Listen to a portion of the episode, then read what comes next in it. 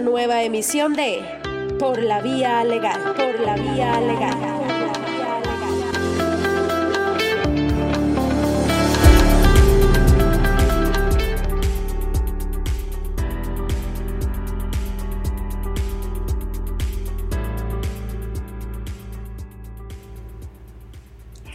Muy buenas noches, tengan todos ustedes, queridos amigos que nos siguen por las redes de arroba por la vía legal, arroba Sica Radio, YouTube, Live, Sica Radio por la vía legal y por supuesto nuestros oyentes que nos siguen por la emisora digital de Sica Radio. Son las 7 en punto de la noche y soy su amiga Giselle Moncada, abogada, conductora de su programa de todos los miércoles en Sica Radio por la vía legal. Y definitivamente este programa no fuera posible si no fuera por todo el apoyo que nos da el equipo técnico de nuestros amigos de Zika Radio.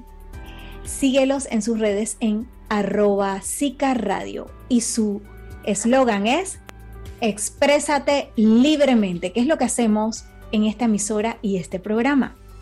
También desde luego nuestro patrocinador Gol, Don Pepe State Coffee, que es una finca de café especial familiar que desde 1898 produce café especial desde Boquete, Panamá para el mundo entero.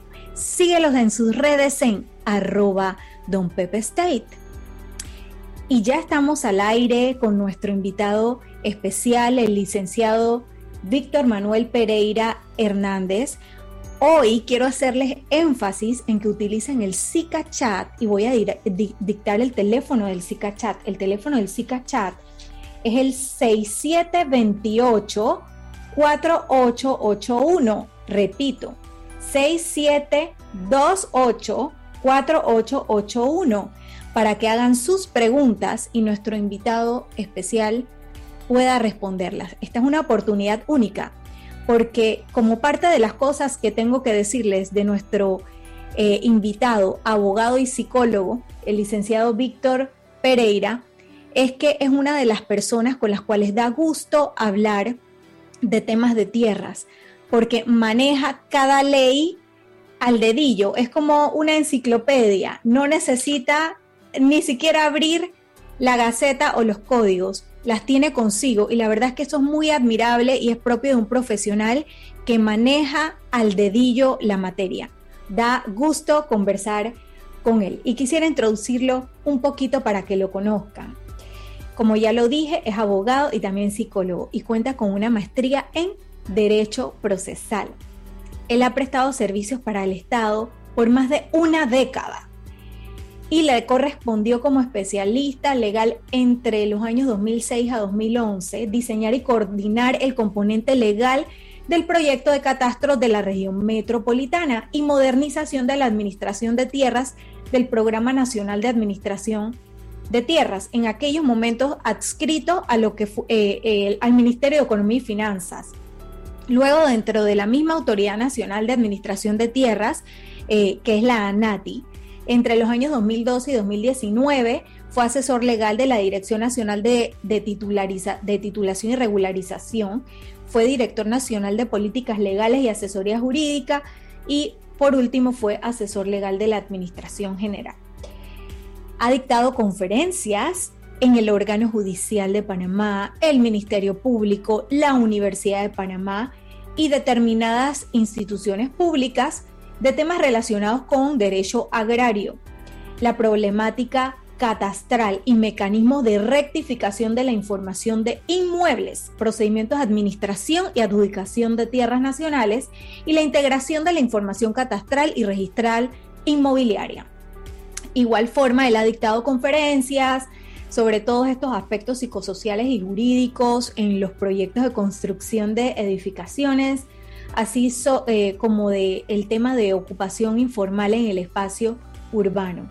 Es coautor del Código Agrario comentado publicado en el año 2011 y en la actualidad es miembro fundador y socio de la firma de abogados Panama Property Law. Así que recibamos con entusiasmo eh, al licenciado Víctor Pereira. Bienvenido, Víctor. Gracias, gracias Giselle. Esto es un honor estar aquí en tu programa, un programa que hemos visto lo dinámico, la información bastante útil y eso que tiene que es tipo conservador, conversatorio, que permite hacerlo de manera muy, muy relajadamente. Así es que espero pues eh, aportar los conocimientos y algo de experiencia que en tema de administración de tierras hemos ido acumulando a través del tiempo. Y bueno, como sabemos, el título del conversatorio de hoy es, casualmente, la adjudicación de tierras nacionales, ¿verdad? Propiedad de, eh, del, Estado. Eh, como este programa se transmite en varios países, no solo en Panamá, vamos a ser específicos que nos estamos refiriendo la legislación panameña. Es muy posible porque maneja el derecho comparado que también el licenciado Pereira haga algún tipo de relación en, sus comentarios. Pero antes de, de entrar en materia, Víctor, sería bueno si nos puedes dar un pantallazo de lo que es el panorama del catastro nacional y de la administración de tierras en la República de Panamá para que todo el que escucha se pueda ubicar en el contexto. Sí. En efecto, para, para poder entender un poco lo que, lo que es la, administración de tierras, como hoy eh, se denomina, eh, es importante conocer que eh, las tierras del país están divididas básicamente en dos, las tierras estatales y las tierras de propiedad, las privadas. Y sobre esa base están comprendidas una gran diferencia de, usos, destinos, fines de dichas tierras. Las tierras de propiedad privada, creo que todos estaremos bastante claros lo que, lo que representan, aquellas que están eh, inscritas en el registro público a nombre de un particular, eh, persona natural o persona jurídica. También están comprendidas en ellas las, algunos entes públicos con autonomía que tienen patrimonio propio. Eh, contempla también los municipios. Esto, y las tierras estatales que están representadas por las tierras eh, patrimoniales de la nación, las tierras que, que son baldías nacionales, esas que no están inscritas a nombre de nadie en, el registro público. Eh, y, y, con este panorama podemos ir entendiendo un poco esa distribución de las mismas en toda la geografía del país. Fíjate que es curioso cuando se habla de tierras, eh, muchos hacen una asociación inmediata con temas vinculados al lodo, a la, la suciedad, a la tierra. Eh, y cuando empiezan a conocer lo que se trata, el tema de la administración de las tierras, el aspecto inmobiliario en sí, eh, van comprendiendo un poco la complejidad de las mismas y que la administración a lo largo del tiempo ha requerido eh, una especie de evolución hacia lo que hoy día es una especie de concentración eh, con un fin de, no estar manejando separadamente eh, los temas que antes eran administrados por la Dirección de Catastro y Bienes Patrimoniales, la recuerdan, la Dirección de Reforma Agraria, el Instituto, y esta, la Reforma Agraria en el Ministerio de Desarrollo Agropecuario, el Catastro en el Ministerio de Economía y Finanzas, el Instituto Geográfico Tommy Guardia en el en, el Ministerio de Obras Públicas y todos estrechamente vinculados. Todos ellos manejan información, procedimientos eh, que son eh, importantes para una administración coherente de las tierras con lo que nos interesa a todos, ¿no?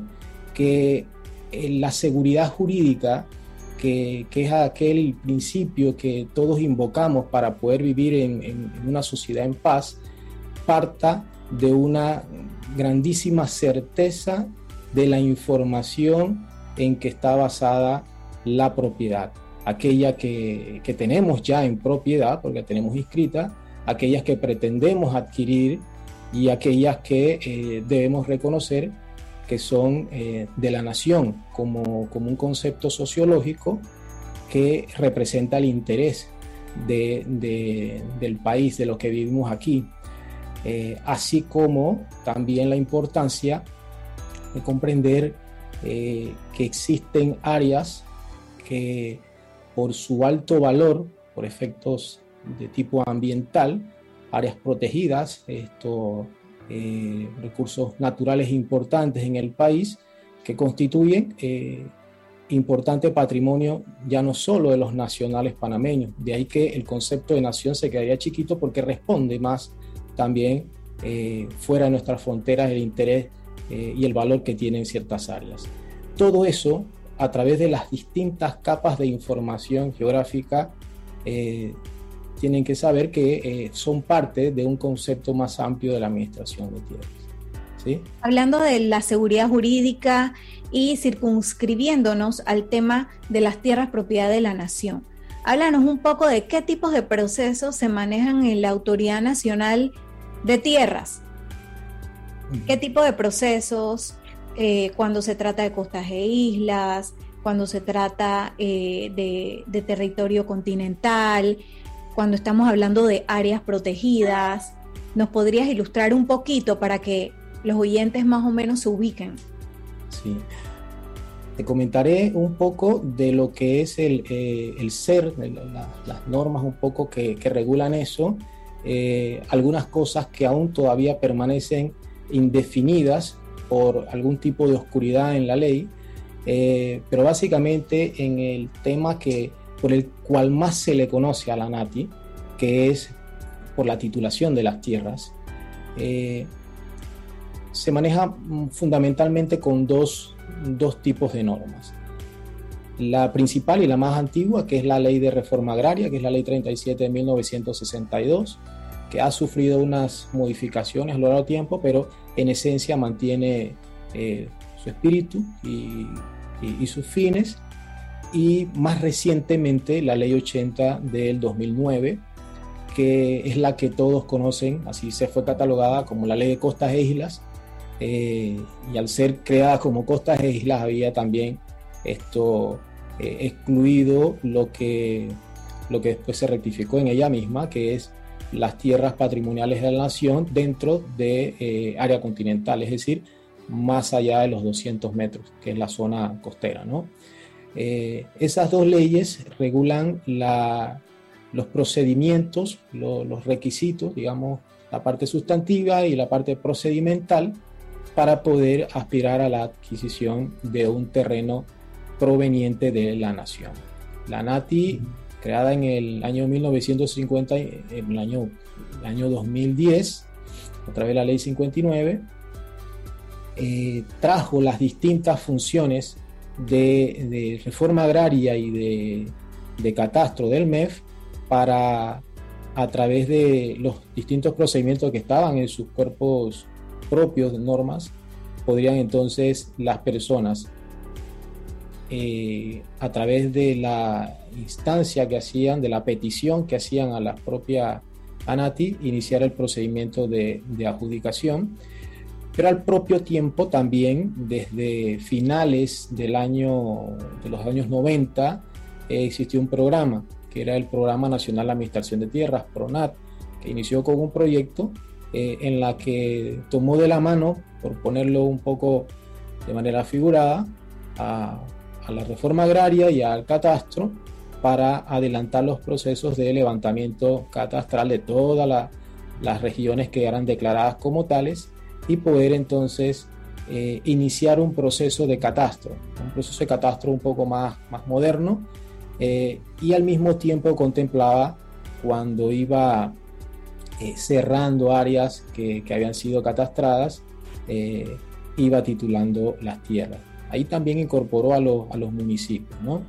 Si es que estamos hablando de tres leyes procedimentales, la ley 24 del 2006, estamos hablando de la ley 80 del 2009 y la ley 37 del 62, pero básicamente dos leyes sustantivas, la ley 80 del 2009 y la ley 37 del 2000, de 1962. Estas son las normas que regulan la adjudicación. Y donde les hablaba de la parte oscura un poco de la norma, es porque eh, estas dos normas se basan en lo que es la posesión como un, como un punto eh, medular en todo esto para poder eh, aspirar a la adquisición de un título de propiedad. sin embargo, existen aquellos que o bien esto desde un inicio no tienen ninguna posesión sobre dichas tierras y no están pretendiendo que se le adjudique beneficiándose con la ley 80 o con la ley 37 la reforma agraria, sino que eh, eh, les gusta un terreno particular para desarrollar algún tipo de actividad, o aquellos que iniciaron con un procedimiento de una de estas leyes y que se descubrió que no existe ninguna posesión. La parte oscura aquí es quién es competente. Si es la NATI, pues el Ministerio de Economía y Finanzas.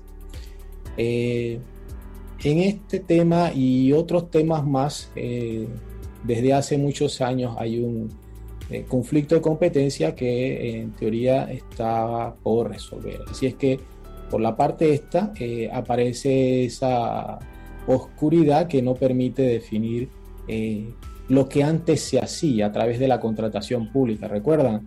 Antes con la ley eh, el texto único de la ley de contratación pública y antes un poquito más atrás con la ley 56 y demás, que esto podía titular a través de un procedimiento de contratación una subasta pública. Bueno, eso que la ley 80 eh, de manera un poco imprecisa pareciera atribuirse esa competencia a la NATI, bueno, es un punto oscuro.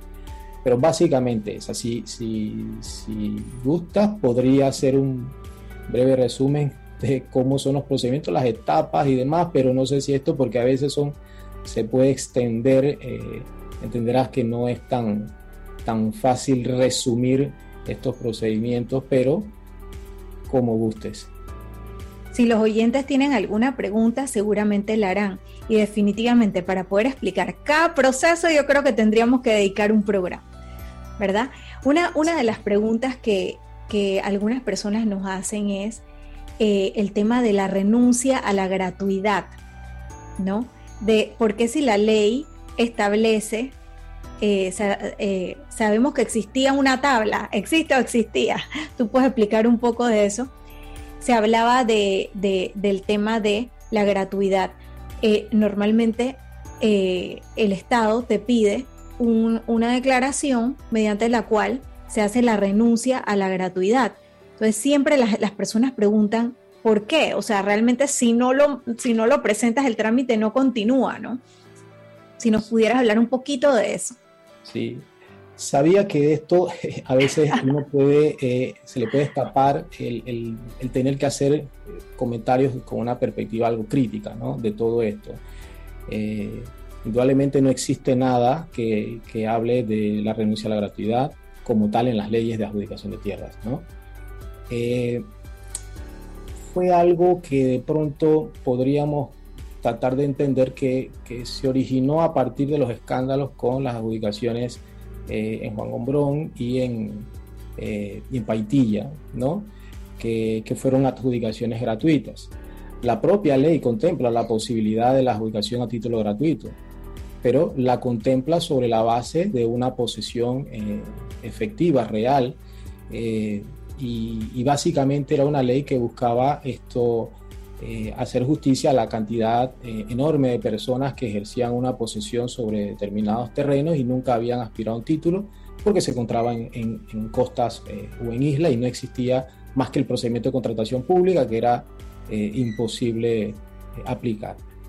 De manera que ante estos escándalos hubo una especie, es la sensación, aquí esto es un poco ya una interpretación que hace uno, eh, una aprehensión de adjudicar ya de forma gratuita. ¿no? Entonces, creo que eh, existía, eh, como en la ley 80, existía el concepto de que no es un derecho, porque existe una, un verbo que decían podrá adjudicar de forma gratuita. ¿no? entonces, basado en eso, muchos dijeron, bueno, vamos a, a sugerir que las personas entonces renuncien a la gratuidad. No es algo de pronto que podamos decir fue eh, construido con, ese concepto. Posiblemente fue algo que se comentó en algún momento, inició y eso se, se fue, digamos, difundiendo hasta el punto que se convertía en algo ya muy constante, ¿no? En que las personas renunciaran a la gratuidad. Con esto, bueno, eran ingresos que llegaban al Estado, porque se adjudicaban terrenos sobre la base de la tabla de valores. Eh, el tema era que cómo adjudicar sobre la tabla de valores de una columna que no contempla esto, un precio cuando eran inferiores a 5 hectáreas. Entonces se aplicaban inmediatamente la de 5 hectáreas en adelante. Eh, pero como tal, no existía una disposición que pudiera eh, tener un fundamento para poder exigir la renuncia a la gratuidad. Quizás el procedimiento administrativo general, al contemplar el desistimiento esto, y no tratándose de un derecho irrenunciable, eh, por ahí de pronto habrá sido tomado como, como, como la justificación para poder entonces otorgar la aplicación y no habiendo una lesión patrimonial en este, en este caso, eh, en todo caso ingresos para el Estado, se mantuvo. Pero a partir del año 2017, el concepto de, esa renuncia a la gratuidad eh, se convirtió en lo que debía ser una comunicación de valor. Lo que antes eh, no se hacía, ahora se hace. Se debe comunicar el valor de, del bien y la persona sobre esa base tendrá esto, eh, podrá hacer sus eh, eh, objeciones a que se le cobre por las razones, puesto que considera que la ley lo ampara para, para que se le adjudique de manera gratuita y entonces pueda eso significar una evaluación del caso para eso. Pero entonces, a partir de eso, de ese momento, digamos que eso que era típico de las renuncias a la gratuidad pasó a ser entonces algo en la que eh, requería una comunicación de valor que debía estar debidamente justificada. Pero ahí nos encontramos con ese vacío.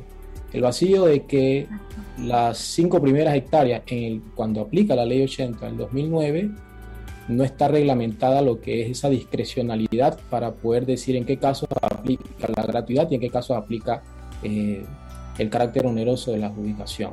No está regulado. y, pareciera que es un tema muy subjetivo y que indudablemente todo esto debiera, y aquí viene la perspectiva crítica, eh, estar resuelto a través de una ley, no a través de, eh, por lo menos, los criterios que debieran utilizarse para poder adjudicar gratuitamente.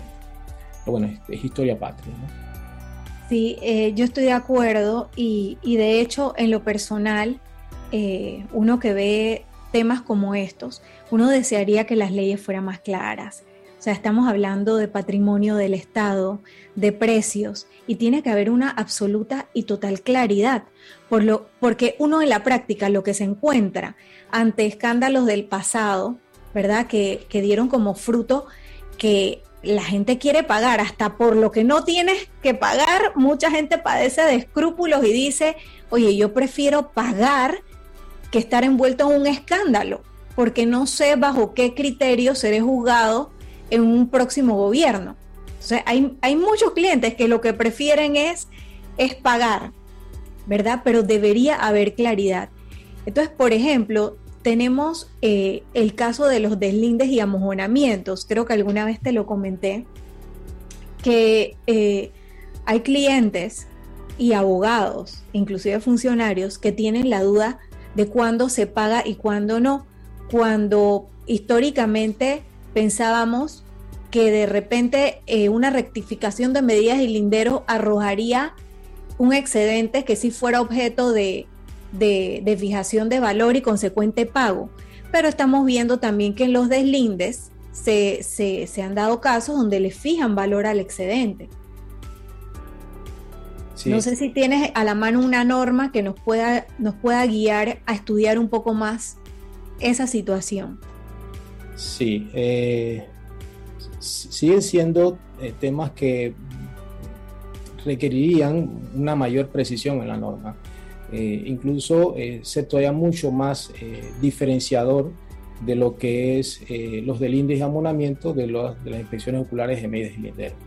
Porque eh, pareciera que en algunos casos se asimilan como tales y en otros casos se establecen diferencias. Te puedo decir que en el caso de, los expedientes que en algún momento, que eran muy, muy típicos en, los casos de la reforma agraria, eh, eh, si, conoces de alguno que se haya dado, que haya llegado un expediente de un juzgado eh, y que haya sido procesado por la dirección de catastro en su momento, que, creo que mm, desconozco la existencia de ellos, Normalmente eran expedientes que llegaban a la reforma agraria en Santiago, eh, le asignaban un valor de 6 hectáreas, 6 dólares eh, la hectárea, dependiendo de, porque aquí estamos hablando del crecimiento de la finca eh, y a veces era un crecimiento exponencial, era un crecimiento hasta del 600% con relación al, al origen de la, de la, de la adjudicación, ¿no? y o de la propiedad, el título de propiedad, y eh, Reforma Agraria procedía a adjudicar la tierra porque se determinaba que esa, ese excedente era territorio de la nación. Si eran áreas eh, rurales, en áreas dedicadas a la actividad agraria, lo que hacía eh, el juzgado era mandar el expediente para que entonces cancelara el valor al Estado. reforma agraria, una manera muy digamos, quizá como una especie de costumbre, lo que hizo fue asignarle ese valor como si fuera una adjudicación de tierras. Eh, eso se convirtió en algo que era muy, eh, algo casi que nadie discutía. Sin embargo, la propia ley de reforma agraria, esto, yo quiero tener la norma para poder expresarla, pero eh, la propia norma de la reforma agraria contemplaba de aquellas personas que tuvieran o encerraran más allá de lo que era su título de propiedad, tierras que eran de la nación, eh, no solamente esto le iba a negar la adjudicación, sino que tenía que desalojar todo lo que pudiera tener ahí dentro. Cuando tienes una, una, eh, un fallo de un juez que te dice que está aprobando eh, esa, esas nuevas medidas ¿no? que hace crecer a la finca, y envías esto, entras como en una situación en la que estás tratando de discutirle a un juez. Sin embargo, nunca ha habido, creo, una negación. Por lo pronto, mm, desconozco de, alguna. Esto, ya tengo un par de años que no, no estoy en la institución, así es que eh, desconocería si lo hace. Pero normalmente podría invocarse esa disposición de la Ley 37 de 1962 que eh, establece eh, la la imposibilidad del Estado de esas tierras de más adjudicárselas a eh, alguna persona como un pago de un excedente. ¿no? Eh, y sé que ahí puede entrar en conflicto también con una disposición del Código Judicial que establece eh, el tema de la compensación al Estado en caso de que haya que pagarlo. ¿no? Pero en este caso creo que sería materia, y aquí volvemos al aspecto crítico, de entender que se tratan de tierras de la nación y que no pueden ser dispuestas así arbitrariamente en un proceso judicial sin contemplar que esas tierras incluso pueden tener un destino especial. ¿no? Pueden haber sido, tratarse tierras que son reservadas por el Estado para distintos fines. ¿sí? Entonces, esa eh, te podría adelantar que es eh, el, concepto que manejo de esta situación. Clarísimo, Víctor. Y tenemos una pregunta, eh, me parece que es internacional, del Zika Chat. Nos dicen, buenas noches, saludos, muy buen tema el de hoy, pero como comentó Giselle, en cada país cambia. Quisiera saber cómo maneja Panamá cuando aparecen recursos naturales en un terreno privado. ¿Pertenece al Estado o al privado? Ejemplo, que aparezca una mina de cobre en una finca privada. Sí, eh, mm, estamos hablando de, dos, de, dos, cosas, ¿no? Vamos a ver. Eh, por una parte, de los recursos naturales, pensemos que eh, tenemos un título de propiedad y, con posterioridad a la adquisición de ese título se declara un área protegida. normalmente estos regímenes de, de declaratoria de área protegida establecen unas limitaciones de dominio, no desconoce la propiedad de, de, ese titular del derecho propiedad, pero le establece unas limitaciones que están eh, muy eh, atadas a lo que es las razones por las cuales fue creada esa área protegida. Por tanto, la va a limitar. muchos casos, y eso parte, tiene que ver también el catastro, se hacía el inventario de dichas propiedades, eh, pero no tenían ningún tipo de, eh, digamos, de resolución inscribible. Por lo menos desconozco que se hayan inscrito resoluciones eh, o que el Ministerio de Ambiente la Autoridad Nacional del Ambiente o Instituto de Recursos, el,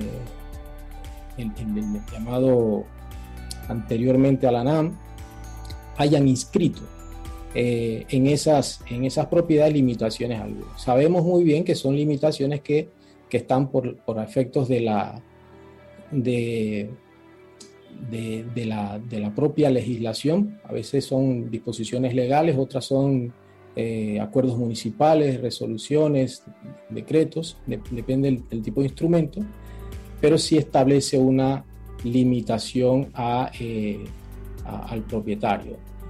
Eh, y, en ese sentido, esto hay una especie de, lucha por, eh, por defender lo que es el concepto de la propiedad privada eh, de una manera casi absoluta frente a lo que son las limitaciones impuestas por los conceptos de la preservación de los intereses nacionales a través de una declaratoria en la que restringen la propiedad privada lógicamente tienes que estar debidamente motivada para hacer esa, eh, esa, eh, eh, esa, esa, esa, limitación a esa propiedad. ¿no? De lo contrario, entonces podría ser objeto de una, de una demanda por esto, haber violado los derechos de propiedad constitucionalmente consagrados. Bueno, muchas gracias. Me parece muy clara la respuesta. Y este programa que es precisamente dedicado a las tierras, ¿verdad? Nos cae de, la, de, lo mejor este comercial que vamos a pasar precisamente de café, que es un grano que proviene de la tierra. Así que vamos a darle pase a nuestro patrocinador mientras eh, Radio nos habilita la función de compartir pantalla.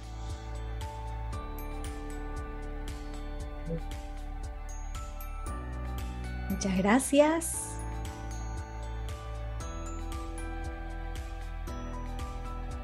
¿Y qué historia nos vas a contar hoy? La de Don Pepe Steak Coffee. Había una vez un señor llamado Don Tony amaba sembrar café y soñaba con producir de los mejores del mundo y hacerlo llegar a muchos países. Vivía en un hermoso lugar en Panamá llamado Boquete, donde crecen muchos cultivos, flores y lindos animalitos.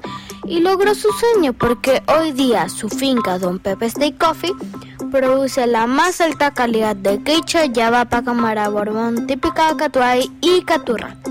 En esta finca se ama la naturaleza y los animales y hacen un divertido tour donde puedes apreciar los árboles de café, todo el proceso y disfrutar de una deliciosa cata.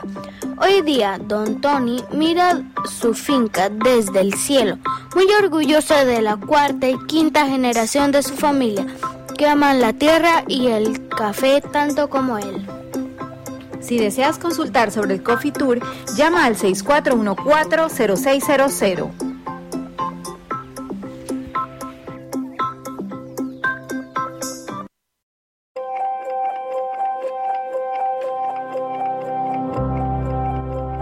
Regresamos con más de Por la Vía Legal.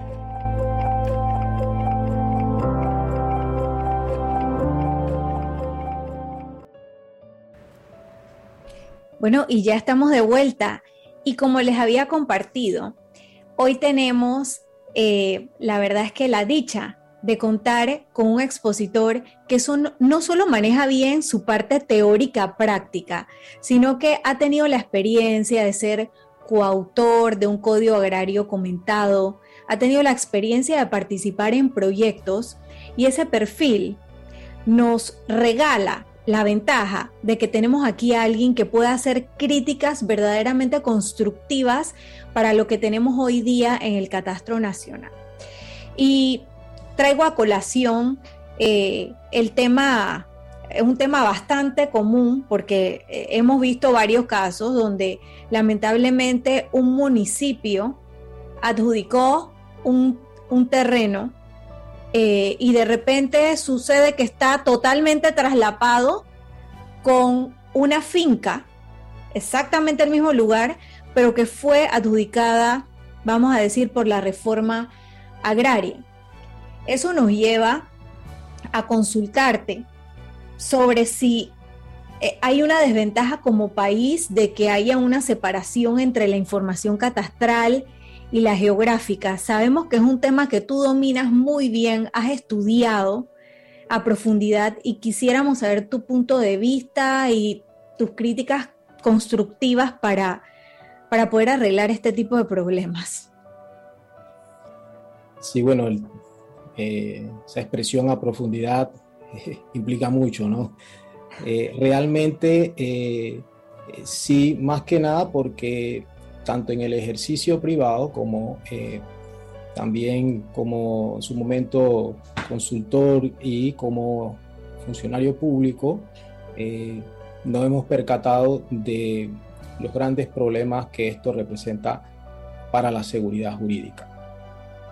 Eh, el, tema de, las, de los traslapes, eh, mayormente originados de, procesos pasados basados en, levantamientos catastrales con, con, muchos errores, eh, errores que pueden ser en el levantamiento mismo como en el cumplimiento de obligaciones de omisiones del propio profesional de la agrimensura, la topografía, de no poder eh, hacer el estudio que debe hacer previamente, la búsqueda de, información para detectar si existe un título de propiedad previamente existente, eh, pero fundamentalmente porque la información de tipo catastral, eh, los planos, aparecen aún en forma digamos, impresa, ¿no?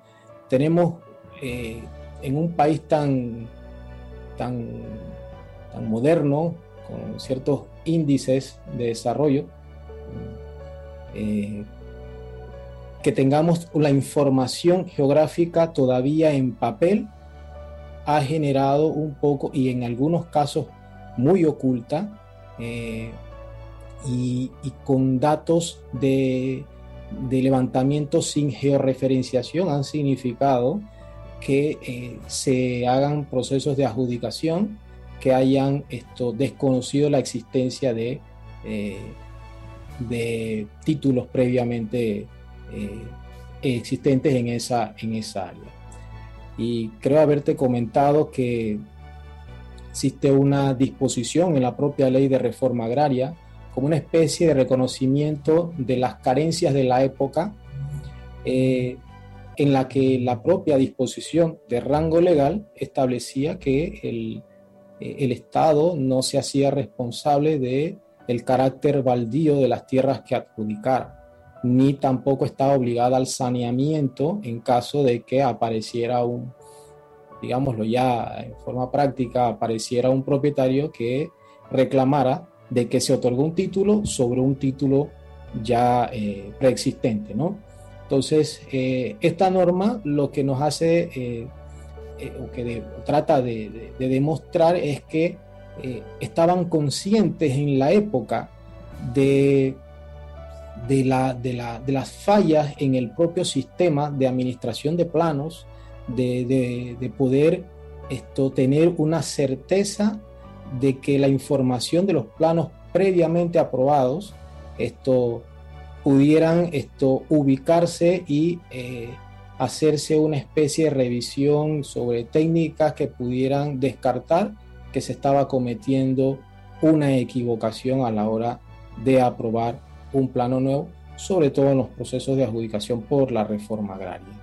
Entonces todo esto condujo a, esto, a, estos traslapes Si a ello le sumas que también hubo fallas en los, proyectos de catastro en la región metropolitana, eh, perdón, los catastros eh, a partir de finales 90, que, inició en Veraguas, eh, y ahí se fue, fue creciendo y llegando a, otras provincias, lo que antes era de manera muy, muy esporádica, ahora resultó ser de carácter masivo.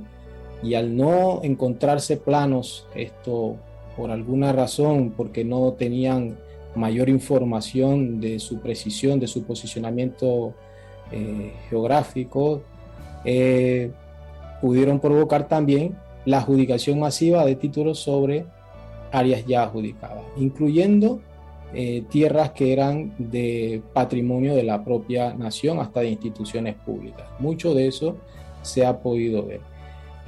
Y buena parte de la razón de esto es lo que mencionaste.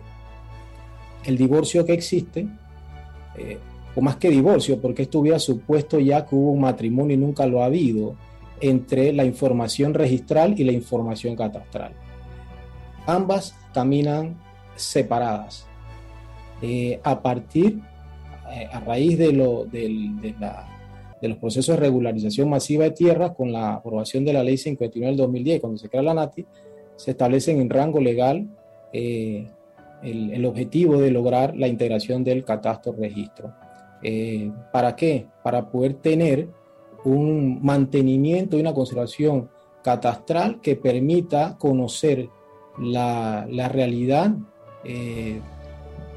de, los cambios que se pueden producir a nivel de los planos, ya sea segregaciones, ya sea el nacimiento de, un nuevo terreno o, la ampliación del mismo cuando se reúnen fincas, qué sé yo, todas esas variaciones que se producen, las verificaciones de medidas, de medidas y linderos, es decir, el trato sucesivo en ese, en ese sentido y esté debidamente eh, eh, digamos, asociado de manera casi inmediata, casi de manera en tiempo real, con la información registral, de manera que podamos tener certeza de eh, esos cambios y sobre todo que pudiéramos visualizar esa información eh, a través de los usuarios, porque países como nuestro vecino Costa Rica, tiene un nivel de desarrollo en, esa área eh, que, pudiéramos tomar como,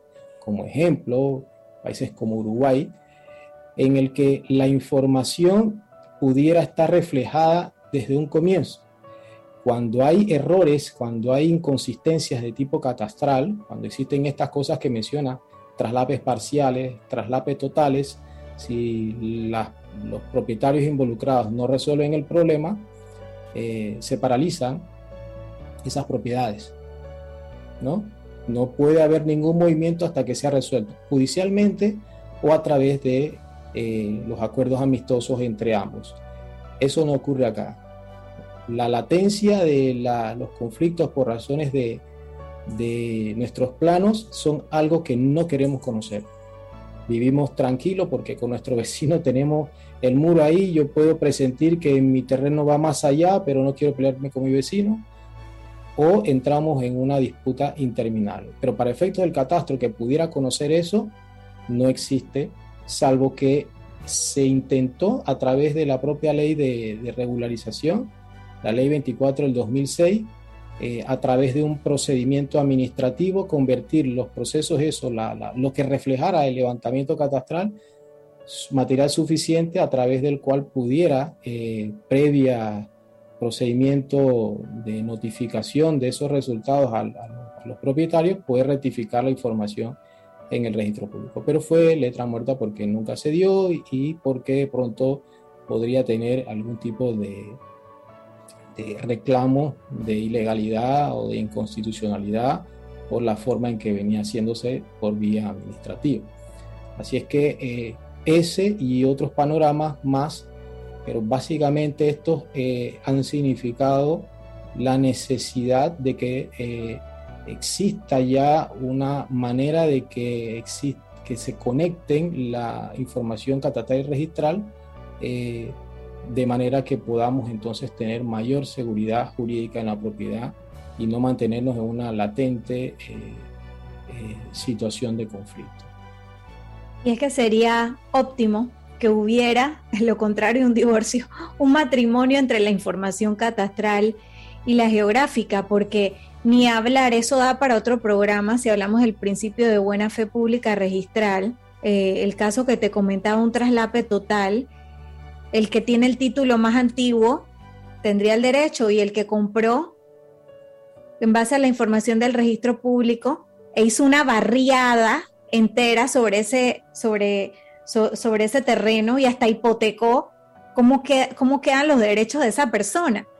Entonces nos encontramos con verdaderos conflictos que si no son objeto de algún tipo de mediación y ambas partes tratan de, perder lo mínimo y llegan a acuerdos, definitivamente una de las partes sale verdaderamente lesionada y no se cumple bajo ningún tipo de concepto el fin de, del derecho, que es la justicia, ¿no? O sea, muy, muy cuestionable todo, todo este tipo de, de conflictos. Y bueno, como lo dije, da para otro programa y el tiempo al aire siempre es muy breve y yo quisiera que este invitado especial del día de, hoy que nos ha nutrido en temas de tierras nos pudiera dejar su huella y mensaje en Por la Vía Legal. Adelante, licenciado Pereira. Sí, bueno, un poco eh, por lo último que hemos estado hablando, eh, la idea es darle al carácter de propiedad privada que, aparece en nuestra constitución, eh, el, verdadero carácter que debe tener la seguridad jurídica, por la seguridad jurídica entendida en que debemos hacer más transparente la información. Y esa transparencia de la información debe eh, partir de, lograr que establezcamos eh, esa integración de la información catastral y registral. Esto tiene muchos efectos, efectos que quizás para algunos serán de, temor, pero creo que para la gran mayoría de mucho beneficio. Está relacionado con eh, tener claridad de lo que representa un valor catastral de la propiedad a partir de información eh, geométrica de nuestra, de nuestra propiedad que esté en orden. Eh, representa información que nos puede permitir lo que hoy es el catastro multifinalitario, tener capas de información que nos permita saber eh, si en algún momento se necesita ampliar un ancho de una avenida para distintos, distintos procesos, saber que el Estado va a hacer una indemnización sobre la base de derechos que no se van a construir a través de eh, procedimientos artesanales, sino que tenemos información eh, revelada a través de un sistema único, lo que sería un, eh, un sistema de información geográfica catastral que tenga asociada ahí toda la información y que todos los cambios que se produzcan ahí eh, puedan ser eh, mantenidos y, realizados los cambios de manera esto, simultánea en el registro público y las certificaciones puedan permitirnos a nosotros también tener no solamente una certificación alfanumérica, sino también una información de tipo eh, geográfica también asociada. ¿no? Así es que yo creo que por ahí eh, estaríamos hablando de la seguridad jurídica eh, de manera más, más práctica, más, más, más clara, a través de la transparencia de la información en materia de inmuebles, con todas las descripciones que contempla la propiedad, la, de tipo eh, agrimensura, la topográfica, el resto de las mejoras eh, y demás. ¿no? Creo que por ahí estaríamos hablando de un comienzo del desarrollo del derecho catastral nuestro. Muchas gracias, licenciado Víctor Pereira. Si los oyentes tuvieran más preguntas, ¿hay alguna página donde lo puedan contactar? La de Panama Property Law. Sí, eh, consultas, info arroba panamapl.com. Hay todas las consultas. Eh, también tenemos la página de Instagram de Panama Property Law, en la que también pueden hacernos comentarios. Algunos hemos posteado algunos eh, temas relacionados con esto. Muy eh, buenos. ¿Sí? Y de ahí eh, también pueden surgir sugerencias de temas que podamos un poco explorar, documentar y poder entonces convertirlos en, en, información de utilidad para los distintos usuarios, abogados y, no abogados también. Bueno, una vez más, le damos las gracias al licenciado Víctor Pereira por este nutrido programa. Gracias a Don Pepe State Coffee, gracias a Zika Radio y por supuesto gracias a ustedes, queridos oyentes y amigos de las redes sociales de arroba Zika Radio, arroba por la vía legal y YouTube Zika Radio. Nos vemos el próximo miércoles. Que tengan una excelente noche. Cuídense mucho y ya saben, la seguridad jurídica ha sido la huella que el licenciado Pereira nos ha dejado hoy en Por la Vía Legal. Son las 7 y 50 de la noche. Soy su amiga, abogada y conductora de Por la Vía Legal, Giselle Moncada. Chao, chao.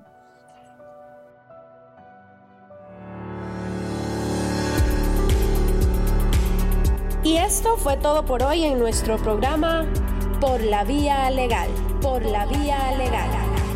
Los esperamos la próxima semana a la misma hora a través de SICA Radio Internacional Online.